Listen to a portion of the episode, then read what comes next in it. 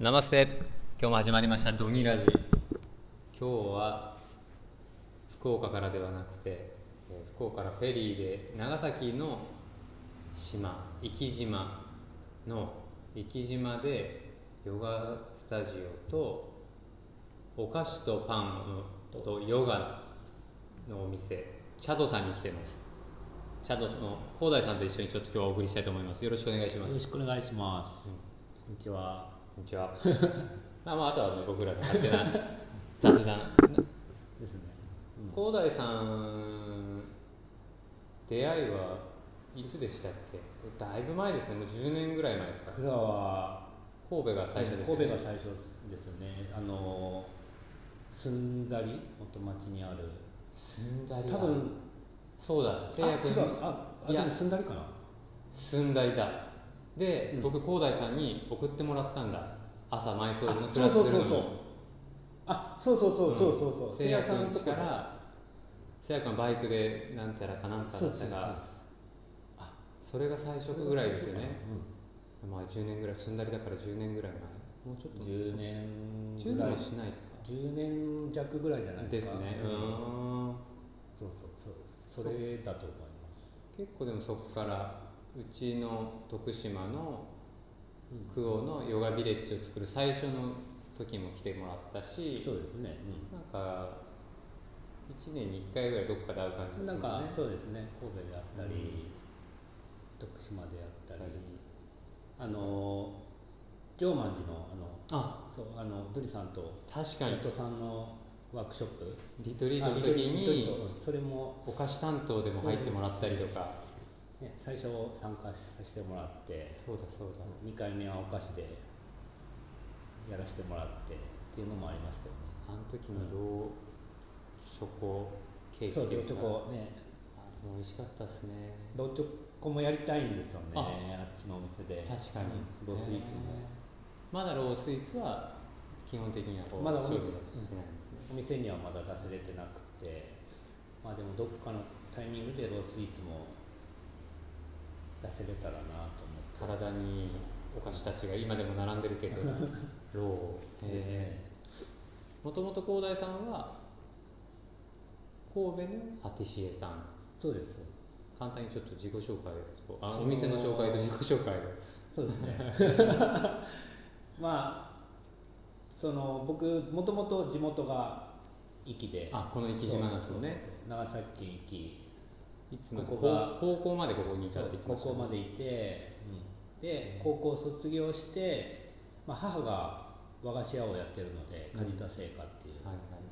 まあ、母の影響であのお菓子をあのやろうと思って。うん。まあ、まあ都合じゃないけどうん。自分もお菓子に興味持ってえで高校卒業して福岡に行ってで福岡のお菓子の専門学校に行ったんですーへ2年間。で2年間福岡で、えー専門学校い行きながら生活してで二十歳の時に、えー神戸の方えうん。にで神戸の、えーケーキ屋さんに就職したんですね。それなんで神戸だったんですか？とねそれは、まあ、全然その計算というか考えはなくって、あのお菓子って言ったら日本で言ったらどこ,、どこがいいかなと思ったら、お菓子イコール僕の中ではなんか神戸うん。やっぱこう海外の文化も入ってくるうん港もあるしみたいなね。なんかまあ確かにそういうイメージですよね。洋洋菓子文化はうん。なんか神戸がなんかすごい強いイメージがあって、それでそれだけですね。で神戸で、えーのケーキ屋さんであのその求人求人が出てるとこを探して、うん。あの福岡にいた時に。へでそれで見つけたケーキ屋さんに就職したんです神戸の。それはこうこの前辞めてるまでのとはまた別。あお。僕はあの神戸へ行って、うん。えーそのお店、まあ、名前もう言っちゃっていいと思うんですけど全然うんあのリッチフィールドっていうお店なんですけど、うんお行かせてもらいました。うん、あそうあそうですね、はい。でそこに就職してで僕はもう、えー、速攻で20、えー、にに23年か。え？22年ですね、へえ。22年ずっと同じとこです。へえ。珍しいんじゃないですずっとかそんな。いやそうなんですよ。そういうもんなんですかお菓子業界は。えっとね2パターンあります、うん。1個のとこでずっとやってる人もいれば、うん。本当なん2年3年ぐらいのスパンでいろんな店舗を回って、はいはい、えーいろんな味を研究したいっていう方もいますね。うん。まあどっちもありやとうんうんうん1個のとこでずはい。っと、あのやるのもありだと思うし、いろんなお店のやり方を学ぶっていうのもうん。あると思うんですけど、そうですね、うん。でも僕の場合は結構大きい会社やったから、へあのなんでしょういろいろ経験できたんですよ。あの、うん。一つの会社にいたけどーなるほど。あのいろんな部類のお菓子を学ぶ、えー環境にいたのであんまり他のケーキ屋さんで学びたいっていう気持ちにならなかったというか、へだからもう23年ぐらいあの1個の場所であの折れたというか、うん。働き続けれたんーですすごいですね23年って。ずっと同じとこです。ね でもな何をきっかけに辞めてこの今すごいおしゃれなね、あの本当におしゃれなんで、あのなんかで見てください。チャット。インスインスタちゃんとおとか菓子とパンとヨガのう店で、ん。CH CHADO ADO ね、うん、生島。いやなんでなんでその思ったんですかこうなんかもともとあったんですか？こういうとこやりたい。えっとね全くなくって、でい地元の域に帰るっていうのもうん。ずっと悩んでてというか、うん。考えてなかったんですよ、へだから僕はあもうずっとそこでやっててまあでも最後の3年間ぐらいは、なんかあのもう自分がやりたいこと、うん。自分がややれることの限限界をちょっと感じてきだしたといううんか、会社で。会社で、えあなんかここにいるのは、まあ、すごくあの立場的にも長くいたから、あのまあ、上の方の立場なんかもうパティシエ長みたいな感じなんですよね。そうそう。ね要はその会社の まあ一番上というと一番上だったんですよね。そうやらせてもらってて、すごいですよね、うん。自分でコントロールはできたんですよ、うん。仕事も、うん。だってなんかそんだけ大きい会社なのに大きいかどうかわかんない。けど結構大きい会社じゃないですかね。大大きい会社なのにロースイーツとか出してましたよね。そう あのそれあのうちに来た後かなんかかわ忘れたけどあとあとかな。ねなんかこうロースイーツもっと勉強してみますって言って、お店並べてましたよね。そう。だからそういう結構自分の自由にすごい。ややらせてもらってたんですよ。ねえすごい。であヨガの練習も朝うん。練習して、がっつり2時間くらい練習して、うんうんであの会社に行くっていうことが、まあ、ゆ許す許されるというか、うん。まあ、OK な立場にあったから、まあ、まあすごくめちゃめちゃありがたいなと思ったんですけどね、うん、だからあの居心地は良かったというか、はいはいはい。でねやっぱそれなりにあの給料もうん。なんかちゃんとしてくれてたそんでね。うん。っていうのがあったんで、まああの、ね、辞める理由はあんまりなかったんですよね、うん。うん。まあ、でも最後の3年ぐらいの時からはなんかあの自分が今から今までやってきたこととか、まあ、これからやっていきたいこととかを、あのやろうと思った時なんかそこに居続けることで神戸でやり続けることで、あのやれるかなって考えた時に、あのなんかその限界を感じたというか、うん。まあ、これ以上は多分ないなと思ったんですよね。だから、まあ、めちゃくちゃ悩んだんですけどね、あのまあ、一気に地元に戻って、自分のお店をやる、うん。まあ、多分これがもう自分が表現できる一番の,、うん。あのえー簡単な方法といううんか、うん。まあ、手っ取り早い方法やから。ですね。やからあの、まあ、辞めることを決意して決めて地元に戻ったんですけど、でめちゃくちゃ悩みました。ああの家族で一番僕が最後まで悩んでたんで、ああそうなんですね。5人お子さんいますもんね。はい、そうそうそう。いやでもそうそうそれもあったんですよ、うん。そう5人子供いて、うん。でその5人の子供をこれからそ育てていく、うん。えーで、えー僕とか妻がやってることを子供たちにそう何を見せてあげれるんだろうみたいなうん。ことを考えた時あのその神戸で働いてた時は、あこのままじゃ多分子供たちに何も残せないというか、うん。自分たちが思ってることを伝えきれないという見せれ、うん見せきれないなと思って、あの、うんやめたというかね、うん。うん生活環境を変えようと思ってあのやめて地元に戻ってきたんですけどね。うん。もともとでもこの壱岐に帰ってくる気はなかったんでしょ帰ってくる気なかったです。全くなかったです、へー。で、でも自分の店やるなら神戸じゃなくてつあそれも悩んだんですよ。あえあの妻と子供たちはもう息しかないってずっと言ってて。あへえで逆に。そう。で僕が「ちょっと待って」って言ってたんです 俺はあそこで育ったから分かるぞって。あのうんそのまあすごいいいとこなんだけど、うん。でもやっぱり離島島っていう、うまあ、メリットももちろんあるけど、やっぱり離島のデデメリットというか、まあ、大変さっていうのもすごいあって、そうですよね。そうそでも狭いコミュニティなのもあるし数日前ね福岡の僕のワークショップで来てくれようと思ったけど船欠航になって来れなかったりとか。そういうのも普通にそういうのもあるので、ね、そのそういう場所に、で店をやるっていうことのことを考えた時すごい悩みました、そうそう神戸でそれこそ洋菓子の街でやるのと日本の離島でやるのは想像がつかないですもんね。同じお菓子屋さんといえど、だからそれは悩みました、うん。だから僕神戸か、えー福岡かあの、まあ、地元壱岐ここかの3つですごい悩みました。でも壱岐は、うん。えー僕の中であんまりなかったです。3位3位 ,3 位で1位は福岡。うーん。2位は神戸。うーん。3位がまあはい。って思ってたんですけどね。息はもうないなと思ってて、うん。いやまあまあ田舎の島ですよねそうそうそう。これねまあうん。僕が言うのもなんですけど。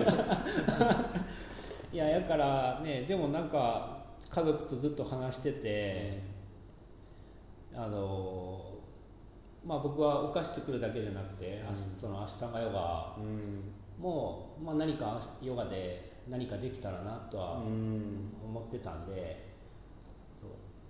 そうだからお菓子とパンとヨガっていう、でその3つをどれもなんでしょう中中途半端に表現したくないなと思ってて、でもそういう店って僕が僕ちょっと知らないだけかもしれないですけど、うん。多分どこもないなと思って、うん。日本で、うんうんだから自分たちでなんか新しく新しい形みたいなのをなんか作っていきたいなと思って、あのじゃあそれができる場所はどこかなって考えたら、まあ、結局息だったっていう。なんか思いは同じような思いですね。僕僕もそうだろうし。あのそうそうそう。そうなんですよね。それでもう最終的には息にしましたね。へまあでも息でよかったと思います、息じゃないとこのお店。じゃあ とんでもないお店とすごいいい空間のヨガシャラですからここは、うん。ね、すごい素敵なうん。建物を、ね、作ってもらって、うん。うん。いや本当息でよかったなと思うし、うんまあ、やってることもやっぱ息でよかったなと思います、うん。やっぱせ、まあ、商売するというよりはうん。生活するうんっていうの、ね。で自分たちのペースでなんかお菓子とパンとヨガをうん。なんかあのお店で表現するっていうのを、まあ、やっぱまあここじゃないとできないなっていうのはすごい思いますね、うん。まあ、子供たちにもそれをうん。見せれるし子供たちも喜んでるんじゃないですかこの喜んでます。やっぱり自然豊かなところに来たから、めちゃくちゃ喜ばれますね、うんなんかねよくよく言われるんですよ。よくあの戻ってきたから、うん最初の1年去年とかも、はい。よくこんなとこに帰ってきたねとか、うんなんかでまあたまに言わ言う方はなんか何も何にもない島みたいな感じで、よく何もないこんな島に戻ってきたねとかよく言われるんですけどね、僕も最初なんかあの何もないうん。っては思ってたんですけどね、うん。まあでもなんか去年帰ってきてなんか過ごしてて思うのはなんか何もないというよりは、余計なものがないうんって感じですようん。あの必要なものはあるんですよ絶対。いやあるんですね。そう。で余計なものがないというか、うん。まあ、それが何もないって感じる人もいるんですけど、でも余計なものがないだけで、あなんかすごいシンプルになるからいいなと思ってて、それはそうですよね。うちの徳島のうん田舎の方でもみんな同じことやっぱ言いますもん。こんな何にもないところによく来てくれたねとか、うん。言われるんですよね。言われる。けど本当にそういう余計なものもないしないだけで本当に必要なものしか逆にないから、うん、そうそうなんですよね。すごいある意味豊かだし、うん、逆に一見都会は何でもあるようで、うんうんうん、ないものもやっぱ多いじゃないですか。なんかそう思うと都会は都会の良さがあるし、うんそうですね。うん田舎もやっぱり自然の方もいいことだらけだし、うん、なんかそれにこう広大さんみたいな、ね、人たちが戻ってきてなんか楽しくしてたらなんか地元の人たちもあなんかここの島は思ったほどまあ悪くないんだなとか思ってくれたら嬉しいですよね。嬉しいですね。うん。嬉しい、そうそうなんですよね、結構僕も今あのその田舎の方でいろんなみんなが来てもらって楽しめることやってるじゃないですか、でなんかそんなのを見て「ようこんなとこ来たね」とか言うけどねなんか、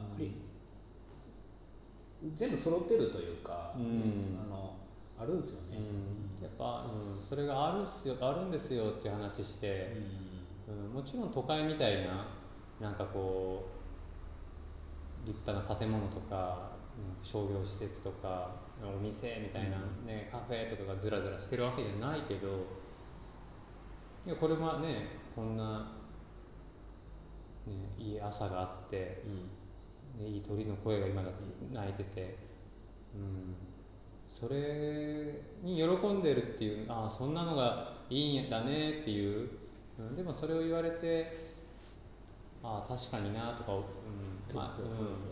まあ確かに。街行ったらこれないもんなってやっぱり何もないって言いながらも、それがなくなるのなない環境で生活するのはやっぱり地元の人も好んでもないだろうし、ね、なんか本当に星の量とか半なんか僕は綺麗ですよ。外もね。そううん。ね、そうでしょうね。こんな島とかは特にまた、だから、ね、僕本当町生まれ町育ちだからなんかよく、ね、地方から出てきた人が星が見えないっていうとか いう話はよく聞いてたけど、うんそりゃ思うわってやっぱ思うもんな、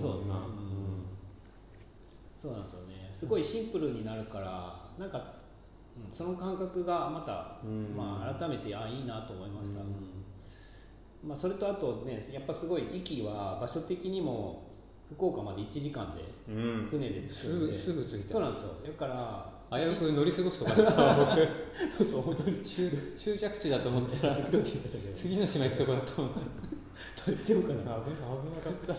そうそう。そのだからねなんか壱岐のこういう場所にいながら1時間で福岡っていううん大都会にも行けるっていう、なんかこの壱岐のその位置関係というか、うん。うんすごい、絶妙ですね、うんなんかそれもまたいいなと思って、なんかそれこそ第二の淡路島みたいになりそうだけどなんか、うんねなんかこのね10年とかで、まあ、それがいいか悪い悪悪いかは分かんないけど、なんかそれぐらい福岡の街も僕びっくりするぐらい今気に入ってるし。ああ。そうですもともと福岡好きだったんですけどね、うん、福岡って本当にいい都市だなって、福岡いい街ですね、ん。楽しい。別世界みたいに思いますけどね。やっぱ息に住んでて。そうでしょうね。そう。で1時間で船ね。乗って行ったら、うん。あんな街なんか外国かぐらいの、ねえ。すごいでもなんかねそれぞれの良さがあってなんかそれそれが気軽に体験できる両方を、うん。それが息ではできますから、なかなかそういう島少ないですもんね。意外と、こんだけ大都市に近いこんだけ静かな島。あとね僕ら2人でお店をやってるから、うで週3日営業でうんうん。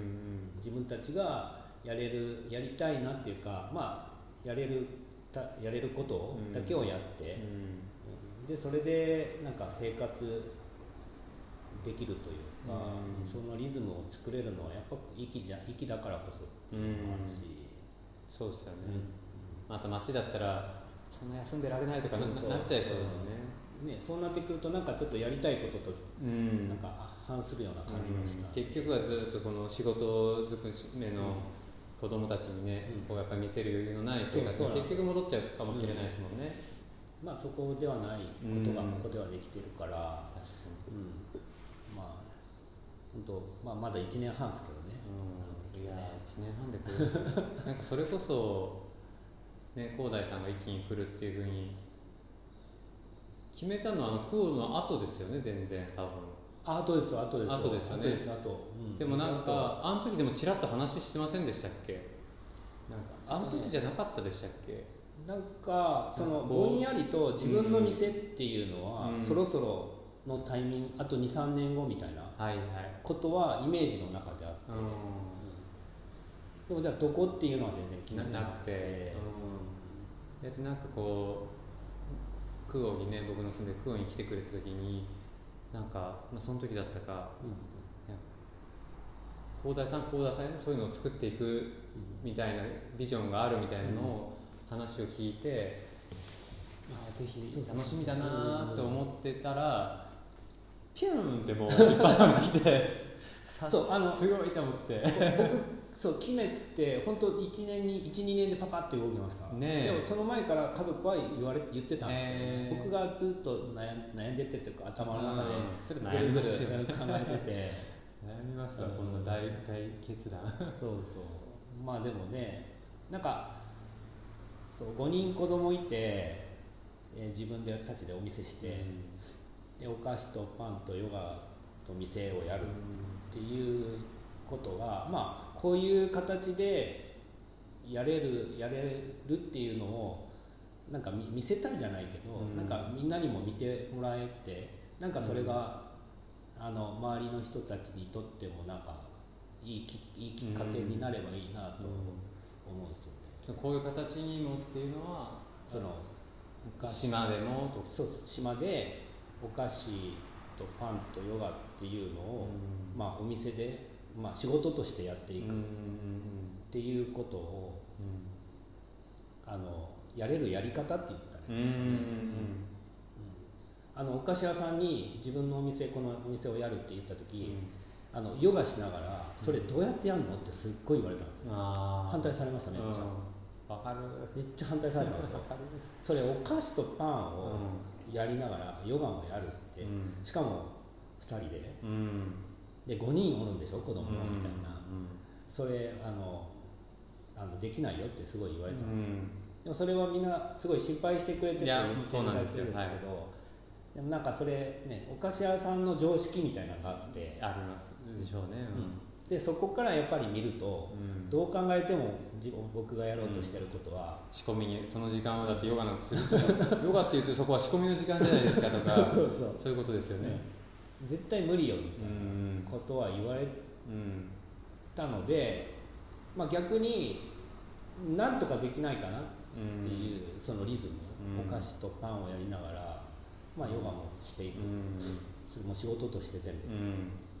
で5人子供うん。がいて、っていうことをやれるやり方っていうのをな見せ見せれたらっていうか、うん。なんかそれをみんなにうん見てもらって何かのきっかけになってくれたらと思うんですよね、まだそれを今土台作ってるところですいや時間はかかると思います。そんなね無理だっていうのがいきなりできたなんてなかなかそれは無理だってやっぱ言わないだろうから、うん。その土台作るのって時間かけなきゃだと思いますし、でも絶対できると思うしなんかなんかでも思いがすごい似てるなって改めて話すと思います。僕もみんなに言われますからねここでなんか人を呼ぶのは無理だもそうだし、うん、もうヨガをするっていうのもね本当日本でも最も生きにくい場所の一つだと思ってるクオって。まあ結構そうですね、うん。なんかそういう中で、うん、地元うん、地元の人にもそうだしヨガの人にも言われるしヨガじゃないその移住者移住者コミュニティにもどうやるのとかうん言われながら、まあまあ楽しくこんだけできうんてるのを別にそれもなんか追われることなく、うん。うん。でこうやってねあのインドに家族で行くことだってねできてるさせてもらえるようになったしこうやって僕もこうやってねこうこういういろんな街とかにもね、させてもらえたりとかなんかこうそう僕無理、無理とかダメダメでしょっていう言葉がめちゃくちゃ嫌いで、うんうんそうなんですよね。何するにもやっぱりいやそれい大変でしょうとかうん。それは好きなことやるのは大変でしょうとか思っちゃうから。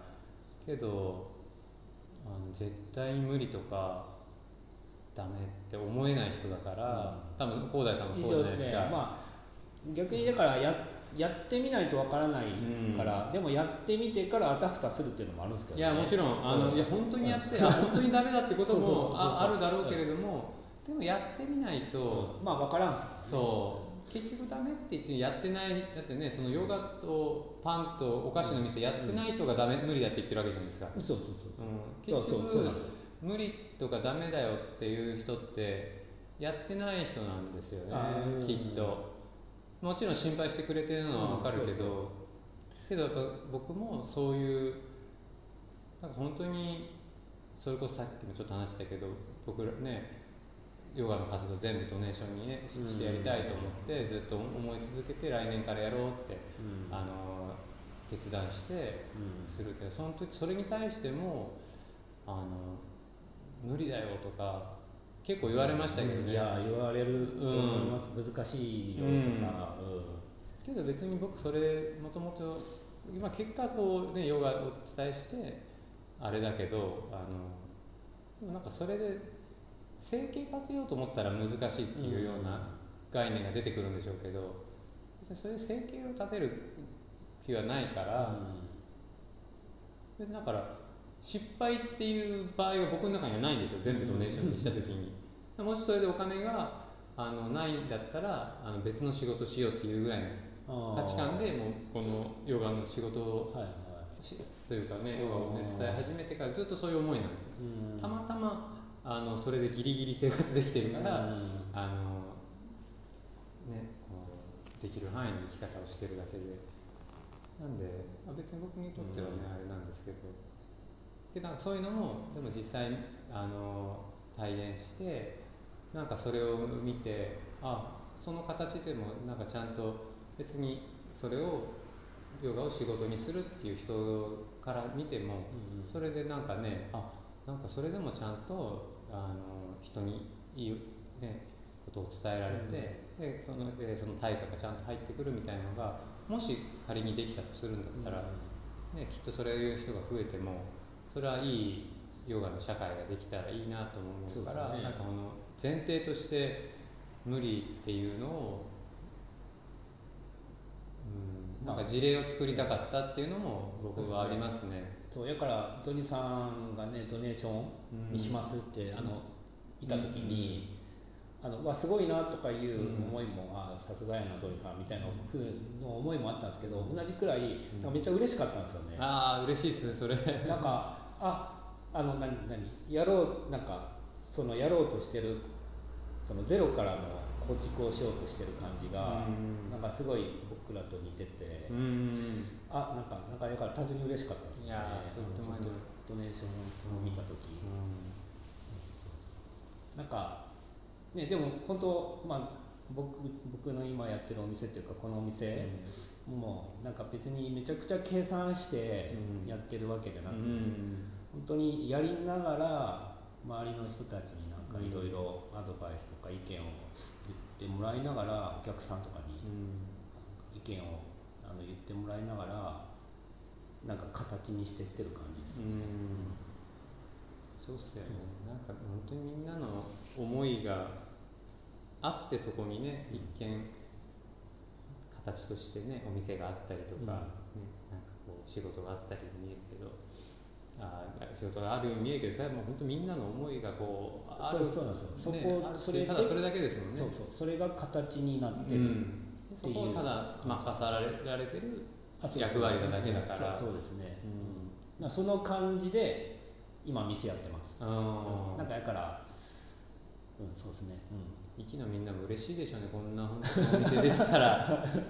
うんうん。いや嬉しいと思う、ね。僕らはね本当に田舎にやっぱもう住んでるから一個素敵なお店できたらめっちゃ嬉しいですよ、うん。めっちゃ嬉しい。苦労というかパイとできたらね。なんかね、だからまあ本当時間をかけながらなんか作っていく店やなってすごい思います、うん。あの店始めて改めて思いました、うん。うなんか本当ちょっとずつん。時間かけて形を作っていこうと。思って、うんまあ、それはヨガのこっちのクラスもそうですけど、うん。うん。いや時間かけないと何にもうん。なんだろなんかわかんないですね、ううん。でなんか、えーやるタイミングになったら勝手にそうなるみたいな感覚です、もちろん多少計算とか計画はするんですけど、でもやっぱ、うんななんかなるようにななる、うん。なんか動き始めるんですよね本当に。そうそう。それはすごい今までの人生でも感じてるしなんかこう自分がこうしようみたいなのってやっぱ僕も人生そんななくてうんうんもちろんあっちに行きたいっうんうんていうのを決断したらあとは勝手になんかもう宇宙が動き始めるような、フリースクールなんかもまさにそうだなって今思ってるしいいつかやりたいなって言ってた時は何も動かなかったけど、もう今年の9月にもうやるって宣言してした瞬間も周りがグワーって動き始めてあのトントン拍子にいろんなあの人紹介してもらったりとか実はそれを望んでましたっていう人がバーッと周りに集まったりとか、あー。うん、そうですよね。意外にっていうか、なんかねこのちょっとしたニュアンスの違いの自分の中にただでフリースクールはもう5年ぐらい前からいつかやろうっていう気持ちはあったのにやるっていうその硬いものになったのね、うん。うん、じゃ瞬間に世界が動い動いたんですよ。できっとそういうのいっぱいあるじゃないですか。うん、多分この土地が決まるとかもきっと分かんないけど。あうん。ねねなんかつながりがあって、うん。うん。あのこの土地も見つかったんですよね、うん。まあ、これここの土地は僕両親が見つけてくれて。へその時は僕まだ神戸にいたので、神戸から、まあ、ちょっと行ったり来たりしながら、はいまあ、土地も見てたんですけどでも土地はやっぱ土地勘があるのは僕の両親がうんここにずっと一気に住んでるんで、あの僕らのあのイメージをはい、静かなとこであので広い場所でうん。駐車場もちゃんとあって、うん。で、えーなんかざわざわしてないとこ、うん。あの建物がたくさんある場所じゃなくて、全然ないですよ。そうそう。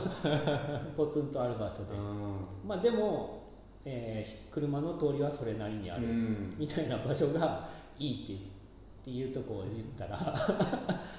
すごいまあすごいご両親ですね。いやそそのままの場所を見つけたそうそう。あのご両親がすごすぎるこれ。そう。それでここ見つけてくれて本当に。ここだってななりました？ここ2回目の、にえっと、2軒目。へもう1個土地最初にあってえでもそこは縁がなくって、うんうんあの流れたんですよ。はい。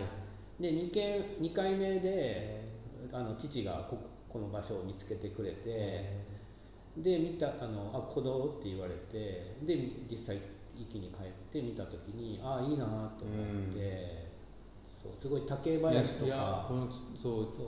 竹林の感じめっちゃいいですもん。そう。今ね。風でバサバサして舗装されてないというかうん綺麗にはなってないけど、うん。でもあなんかすごいいい場所やなと思って、タケノコも取れるし、そうそうと取れるんですよ美味しいですよあれイタドリですねだいぶ。あ黄色くなってるイタドリそうだから本当この土地も両親が見つけてくれて、いい場所で建ててくれたんですよね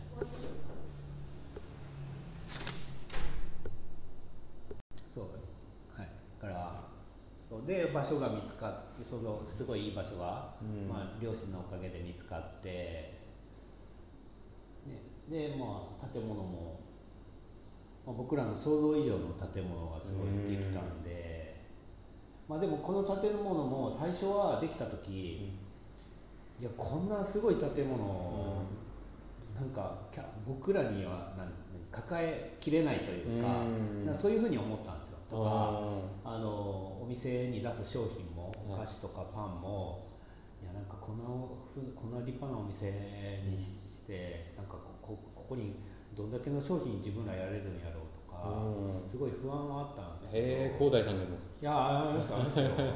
でもなんかやってみてなんかすごいあの自分たちになんか合ってる建物やなとは思いました、うん。なんかあの商品のアイテム数とか、うん。パンの、うん。パンの種類であったりとか、なんか、えー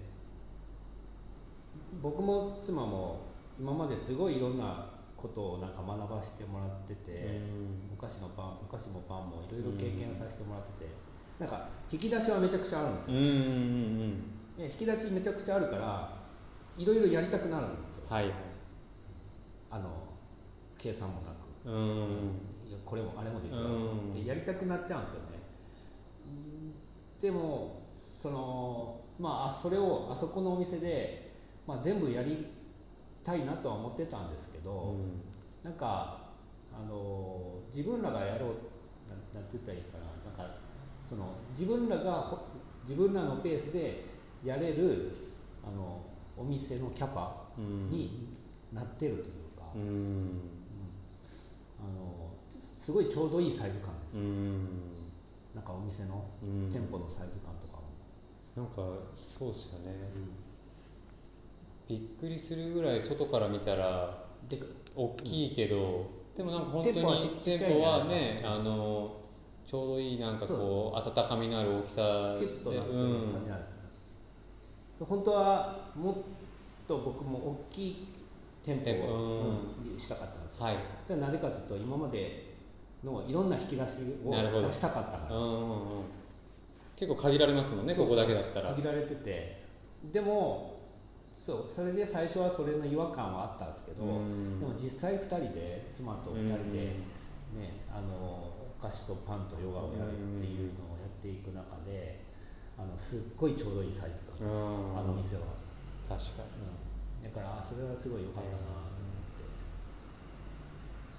バームクーヘンがでもあれなんですよバンブーがメメインというかメイン。スペスペシャリティみたいな感じですね、へまあ、僕がバームにあの思い入れというか、がすごいあるのでえそのその神戸ではい。ケーキ屋さんで働いてた時に、あの3年目ぐらいですね。うん。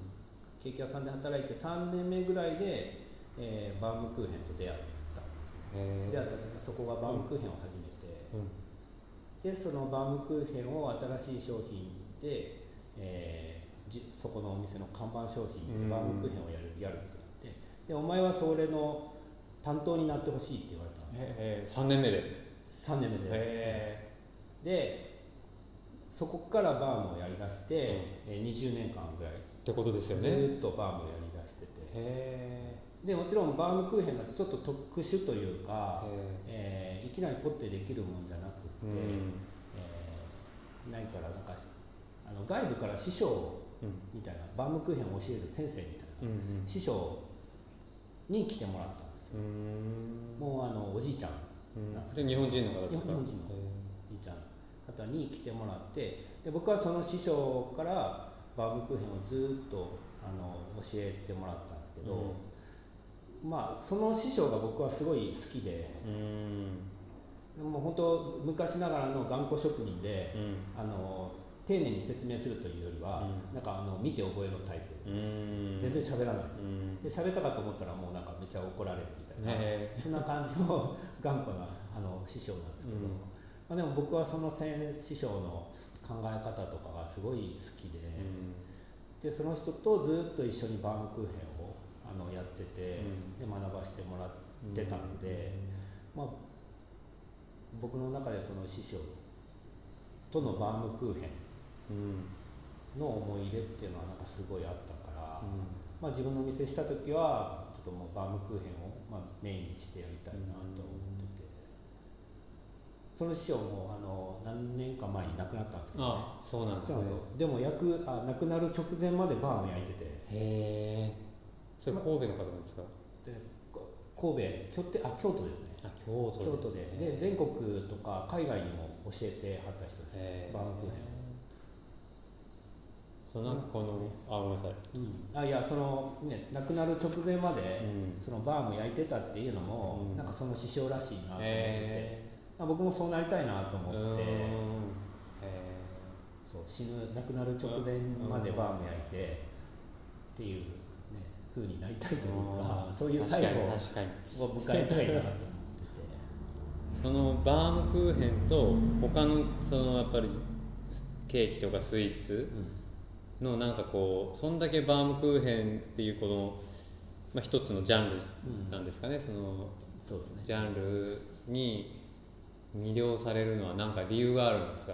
ああなんかねいやまあ面白いですよね。なんかすごいシンプルなんですよ。いやねなんかあの機械さっき見せさせてもらったけどすごいシンプルでアナログですもんアナねログなんですよ。でもう棒に生地をつける焼くうん。焼いた上に生地をつける焼く。もうそれだけうんそれをずっと繰り返す。うん。で作りあので焼きっぱなしのなんかその後にいろんな飾り付けとかうん。余計なことをせずに、まあ、そのそのものを食べるというか、なんかあのバームクーヘンのその層を重ねていく感じうん。であったりとか、あのまあ、それそれでそれだけを味わう生地を味わう菓子というかそのシンプルさがすごいおもし単純に面白いですよね。うん。作ってて面白いし、うん食べてもやっぱ美味しいしバームクーヘンは、確かにそう聞くとすごいシンプルなケーキですよねそうなんですよ、うん。で本当生地を味わうお菓子ななんかああやってそっか確かに生地だけですもんね。そう生地だけなんですよ。ただそれだけなんですけどやっぱ面白いというか、うん、なんかお同じことをずっと繰り返すんですけどまあそこその中に違いはたくさんあってその時その時で、確かに。そう。そうですよね。だって全然わかんないけど本当に塗って焼くだけですもんね。そ作業としてはきっと。その生地作るとか抜いたらそれを20年間これからまた何十年やろうとしてるわけですもんね。そうですね。もうまあ死ぬ直前まで。うん死ぬまでもあその塗って焼くをずっとひたすらの棒をくるくる回すのをあれはやり続けたいですね。なんかでもそれはわかんない。こじつけるわけじゃないですけどやっぱ毎日この同じ太陽礼拝から始めてるのとそうそうなんですよ。すごい似てる気がしました今聞いてて。そうなんですよ、うん。本当そういやまあそういうのが好きなんだと思います。あそうかもしれないですね。ヨガにしても、うん。本当にルーティンの中で毎日同じことだけどそこに変わってるくる変化がお面白いっていう。う。ん。そこに深みがあるしへなんか面白みがあるんですよね。季節によっても違うしそうですよね。天天候によっても違うんですよね。雨の日だととか、うんやっぱり神戸と壱岐でも全然違うあ全然違います。水水が違うんで、確かうん、そういうのがあるからまあバームクーヘンはややればやるほど面白いやらなきゃ見えない世界ですねそれは。あそうですね、うん、めっちゃ絶対面倒くさいですよね。いやそうです。すごいすごい世界だなそれ、めっちゃ面倒くさいですよ。でねつきっきりで見てあげないといけないです。し、最後ちょっとダメになっちゃったらもうダメってことなんですか？そうですいよいややっぱえっとダメになっちゃう、ダメな時はあの棒からドーンと落ちます。で必ず落ちる時って、うん。焼き上がる直前なんですよ。へえ最初に落ちないんですよ。なぜかっていうとあの軽いから、うーん。あのお重くないから。へやっぱどんどん一層一層重ねていってうん。大きくなるにつれて、まあ、唯一バームクーヘンって重力に逆らってるお菓子なので。へあのちゅ浮かせながら焼くじゃないですか。え確かに。あんなことするのバームクーヘンだけだと思う。あ確かゆ唯一重力に逆ら逆らってるっていうか、浮かせながら焼いてるんで。へだから、ね、ちょっとずつ大きくなってよしこれで OK って思ってもその直前で必ずダメな時はドーンって落ちて、えもうそしたら商品にならない、はいもう全部ダメです。1時間2時間かけてつきっきりでや 焼いて焼いてよっしゃっていう時にドーンって 落ちた時のあの虚しさはへもう何とえも家族でこれ食べる人あ いや本当にそうですよ。の大きい一本を。へそうなんですよ。えいえ今でもそういう時たまにあるんですもうさすがに、えっとね、いや、えっとね、壱岐に来てバームクーヘンやって今まで1年半やってて、あでも何回かな？23回。あ落としました。それでも神戸の後半とかは全然なかったですか？あなかったですなかったあじゃあもう久々にこう落とすっていう経験をそれはまたいいですねなんか。それで落としてるんですけどね。でもやっぱあのあの思いはあのあんま良くないですね。ああそうですか。いやもう いやなんかまあでも、うん。なんかうわーってなりますけどね。原因とかは何なんですか？いやいろいろあるんいろいろあですよねってねうん。なんか分かんない時もやっぱあるんですか？原因が。えっとねまあわかうんわかんない時もあるけあどでもだ焼きが甘かったり、うーんや焼き方が間違ってたり、あと成成形のかけ方うん。とかが、まあ、あのダメだったり。えー。じゃあ例えば僕がいきなりなんかあのちょっと2時間やらせてくださいっつってやったところでほぼほぼ成功はしない。ほぼほぼ落ちると思いますほぼほぼ落ちる。絶対。そうです。でもなんか落とす時ってあ落ちるなって分かります今は。そうなんだね。なんかでもそういう時ってなんか他の仕事に追われてて急いでる時とか、はい。なんかちょっと心の中がわさわさしてる時はなんかやっぱりねよくでなかっ出る出るんですね。すよね。あんなシンプルだから特に。形が良くなかったり、まあ、もしくは落としたり。するんですよね。そうそう。だから面白いですよね、全然バームクーヘンも焼いたことないし書道もやったことないですけどなんかこうなんかこう書書道みたいだなって勝手にまあ両方やったことないからなんですけどなんかこう気の気の乱れがなんかこう筆に出るみたいな、いやそんな感じですよ。えトニーさん僕バームやってたら面白いですけど。いやそうですね。さっき棒は持たせてもらいましたけどね。棒じゃないか。この機械の前に立たせてもらったけど。あの写真ください、あ、うん、もちろんもちろん。えーいやそうですよえだからそれそういうのがあってねバームクーヘンあまあちょっと面白いなと思ってて、そうあそう師匠がすごい言われて言ってたのがーうん。毎日バームクーヘンを朝から晩までうん。毎日焼き続けることを、うん。あの7年し繰り返したら、うん。えーバームクーヘンの一人前になるって言われてえ最初で最初に教えてもらってなんか毎日焼き続けろと。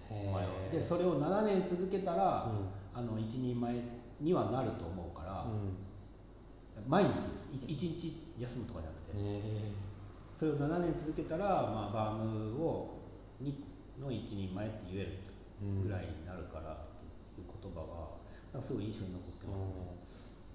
それこそ7年って神戸のせいやからよく言いますもんね。あそうそうなんですよ、うん、あだからあ師匠と言ってることうん。同じやと思って、えー。まあ本当に7年でこう体も変わったりとかも言いますしね、えー。なんかあるんでしょうね。うん、なんかやねあの一層一層重ねて焼くっていうあのお菓子がまあ好きですね、ん。なんかこう重ねていく感じが、なんか木もそうだけど、ね、年輪でこそう。う一層一層こうやっぱりこう大きくなっていくとかうん。なんか人生もそうなのかもしれないしなんかわ本当やったことないからわかんないですけどそれをやってるとなんか本当にそそこにある世界観とか宇宙観みたいなのがうん。間違いなくそのシンプルな中に、ありますね。本当に逆に本当に集中しないとそのね落ちちゃったりするっていうその精神的なもんだったり、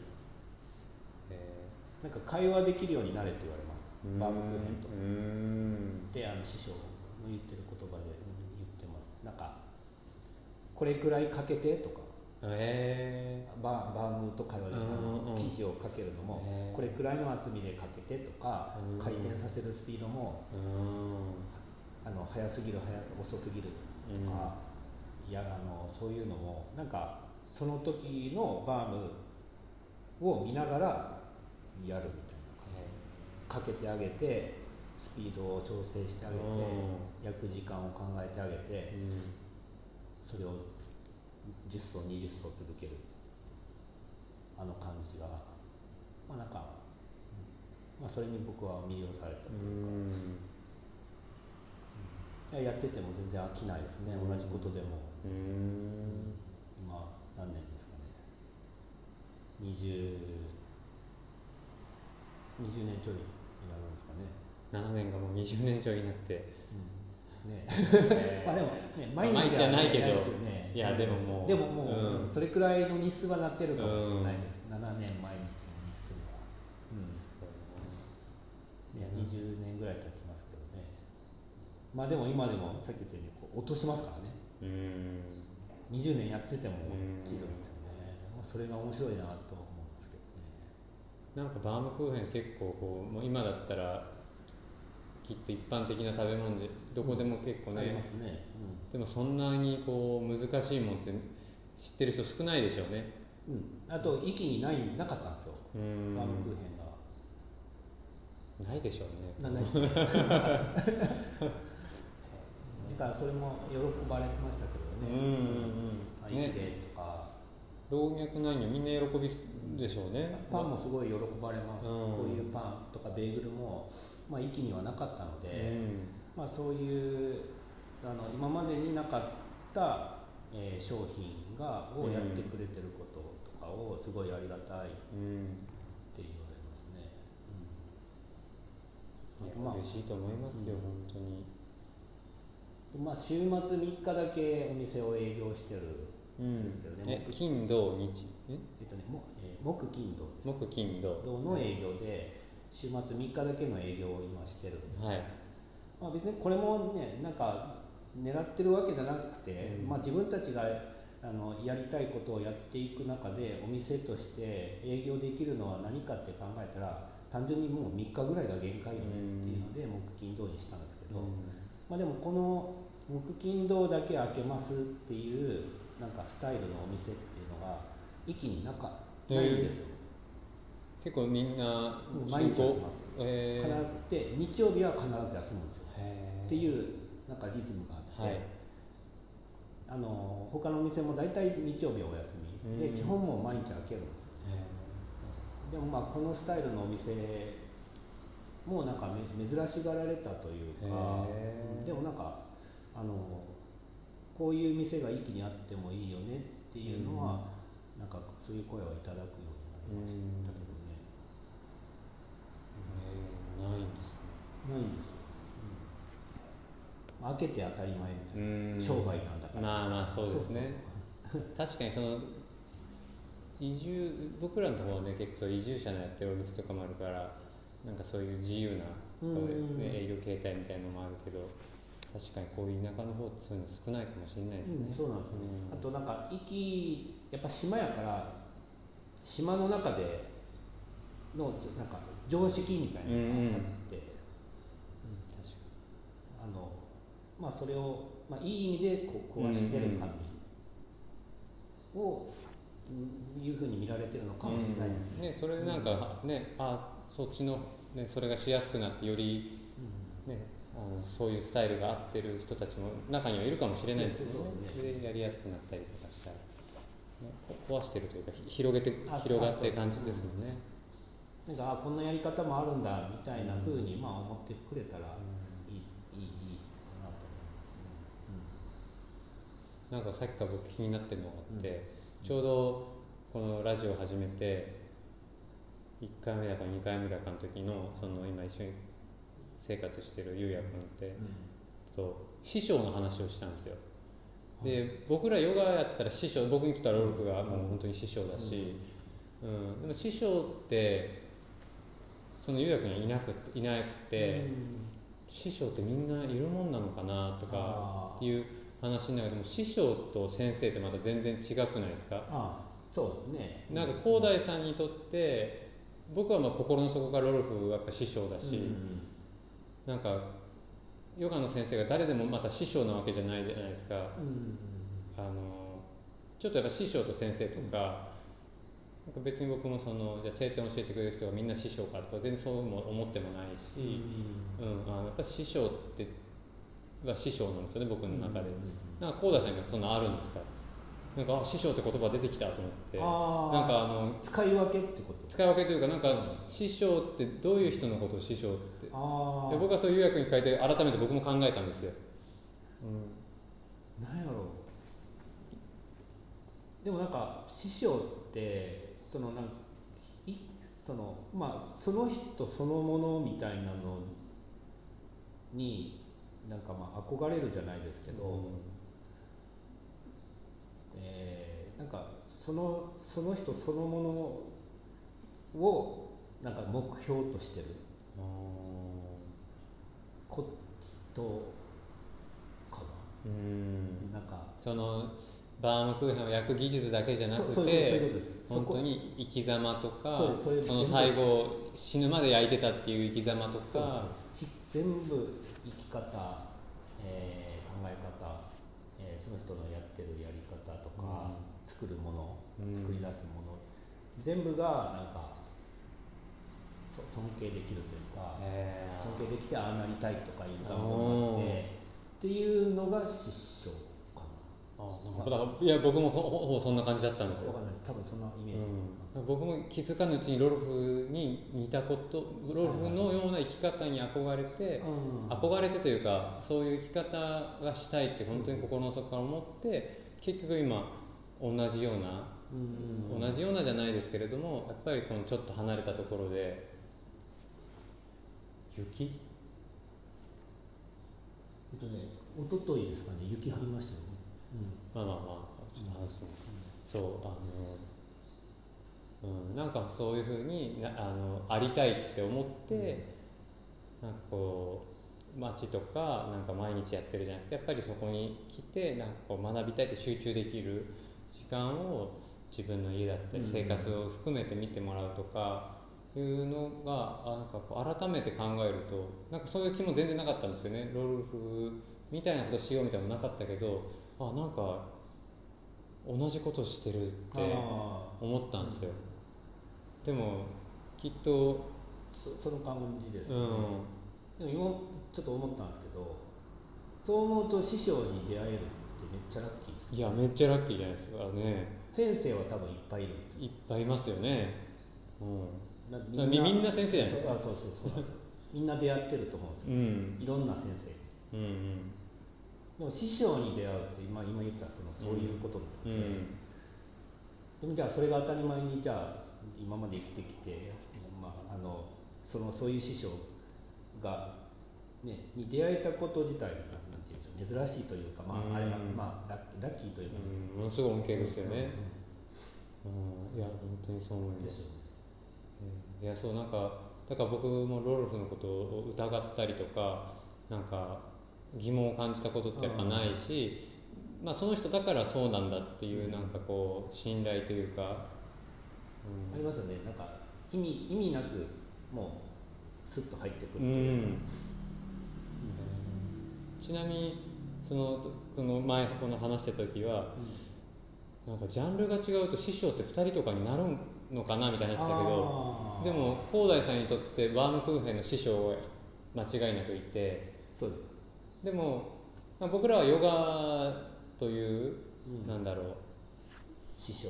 師匠はいるけどなんか別にその他のそういうコミュニティにどっぷり使ってるわけでもないからいやどういやなんかその時は別にジャンルが違ったらいるのかなみたいな話になったんですよ、なるほどね、うん。でも師匠ってでも2人以上とか2人も3人も4人もっていう風なイメージでもない気もするし、まあそうですね、うんなんか。僕の中では師匠って言われるとあのその人ですね、うん。うんバームクーヘンの。でもそれはねまあ、ももちろんバームクーヘンの師匠でもあるけど、うん。その確かそうなんか作るっていうことに対しての、なんかあり方みたいなのもなんかやっぱりその人にのなんか考え方とかの影響とかが受けてるんで、そうですよね、うん。なんか僕も別にロルフってヨガの師匠なのか先生なのか。いや先生が師匠なのか別に本当に生きる上での師匠なのか結局まあ彼の生き方がヨガを通して僕に伝えられただけであって、多分広大さんの師匠の生き方、まあ、バームクーヘンによって作られた生き方なんだけれども気づいたこととかきっとね。けどそれの生き方がバームクーヘンを通してただ広大さんに伝わっただけで、うん。あ結局バームクーヘンの師匠ってわけじゃないんですよねきっと。そうかもしれない。だそう思うとジャンルとかっていう関係ないのかもしれないですね。そういうことでもないのかもしれないです。うん。だから本当にそう思うと一人出会えるって本当にじ自分の人生をね、うん。指針じゃないけれどもを示してくれる方に出会えるっていうのが、うん、一つの。あとなんか今ちょっと思いました。共有してる時間の違いもあるかもしれないですね、うん。先生って短時間でもなんか先生ってはい、言えるかもしれないですけどなんか師匠ってうん。本当になんか朝から晩まで一緒にみたいなせお時間を共有してる時間が長ければ長いほどなんか師匠になるというかあー。なんていうの？いや。なんか時間の共有の違いもある気がして確かに分かるかもしれないそれは。僕もロルフともずっと何年ぐらい朝から晩まで一緒にいたからだからこそうん。生き様の方に惹かれるのかもしれないですね。そこがリリンリンクしてて初めて師匠になってるみたいな感覚あかなあ確かに。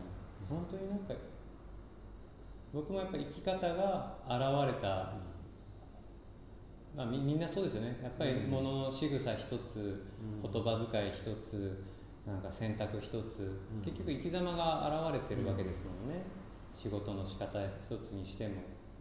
そうう。ん。ね。確かに時間も大切ですね、そう思うと。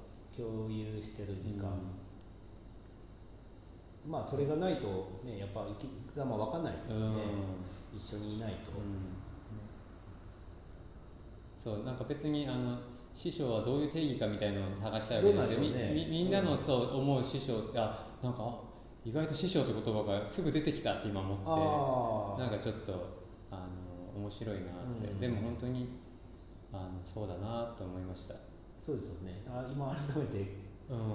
聞かれたけど、まあ、でも僕あれですよ。ヨガのしヨガのって言ったらわかんないかな、ヨガのし師匠は誰ですかって言われたら、まあ、僕、まあ、師匠でもあり先生でもあるんですけど、やっぱか和美さんとせいやさんとうん。ドリさん、まあ、この このこの3この三人ってあれですけど このね3人はまあ僕の中では、まあ、うん。師匠でもあり先生でうもあるというか、ん。うん。光栄です。うん、なんかまあねあの、うん。まあ、友人というか仲間でもあるんですけど、うん。いやそういう関係もめっちゃいいなと。なんかだから本当にいいですね。なんかいいい生き様に憧れね、うん。こう本当にねこうなんか思える生き様の人に出会えるって僕も幸せだったなと思いますし、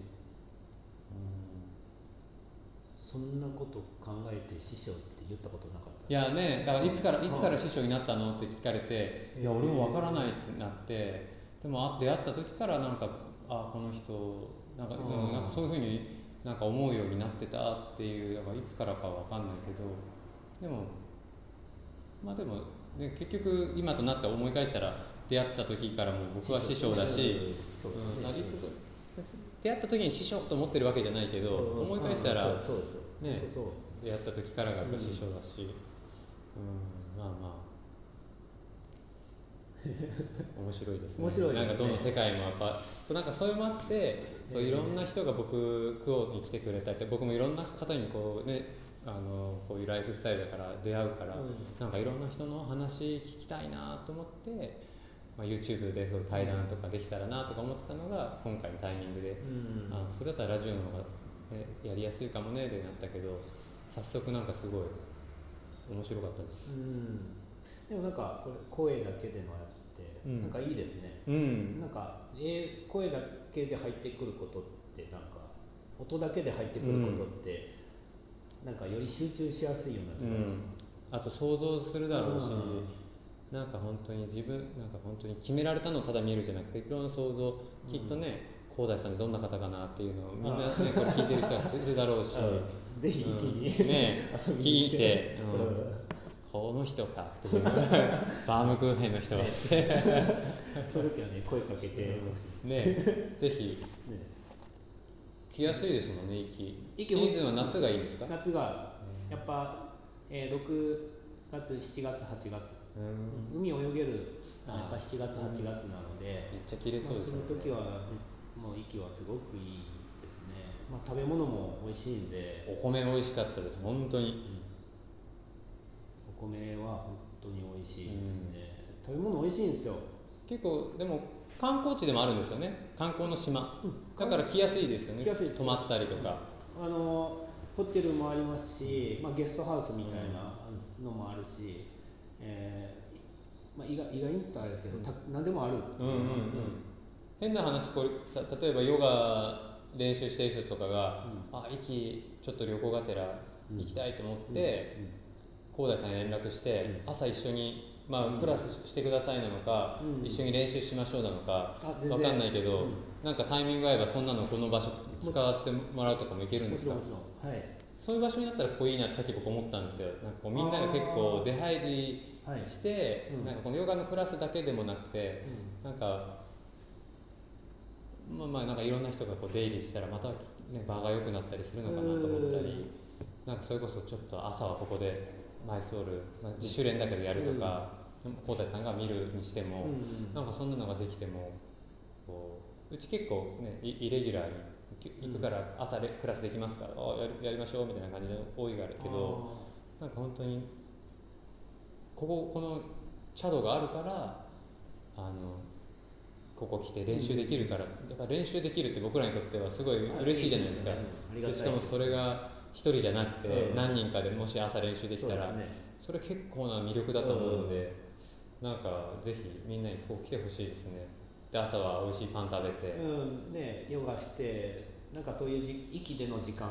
の新しい新しい使い方というか、いい時間の使い方ができると思うんで、まあ、そういう場所にこのチャドがなってくれたら、僕はめちゃくちゃ嬉しいですけどねなります。な,、ね、なるように頑頑張ります、頑張ってます。ね頑張ってます。大丈夫です、まあ、あとは楽しんでれば大丈夫です。とりあえず進んで考えるタイプなんで、うんうん。いや。そういやあの絶対みんなここ来ますよ。楽しいもん。ね、ちょっとずつ本当に、ね、お店の中の庭も今芝を最近植えたばっかりで芝張ったばっかりで、まあ、ここの、ね、庭もこれからどうしていくかっていうのは考えたいなと思ってて、またいろんな思いがこう集まればきっと出来上がってきそうですね。そうそう。自然と。これも、ね、最初からこういう場所を作ろうって思ってたわけじゃないんですよ、本当お店をやって1年間過ごしていく中で、あのああの芝を植えて緑にしようって子供たちが走れるスペース作りたいよねっていうのでこうなったんですよね、まあ、そういう感じでなんかどなんか時間をたなんでしょう時間をたかけていくことでなんか思いっていうのが出てくるんで、まあ、それをまあ形にしていこうかなと思って、うん楽しみですね。なんかもういやなんかこう思いが近いから分かりなんか分かる気がします。もうやりたいことがうん。何でもできますもんね、そうそう何でもそう何でもできるんですよ、ね、何でもできるから迷迷っちゃうんですけどうね、ん。一番楽しいことやっていきましょね。うまあじゃあぜひ皆さん長崎県壱岐島に生島に。壱岐壱岐島。はい。チャド。お菓子とパンとヨガのお店ぜひ皆さんくださインスタグラムで。いインスタグラムやってます、うん。あのチャットで出てくるんで。はい。ぜひぜひ。では幸田さん長いことありがとうございました。ありがとうございます。ありがとうございます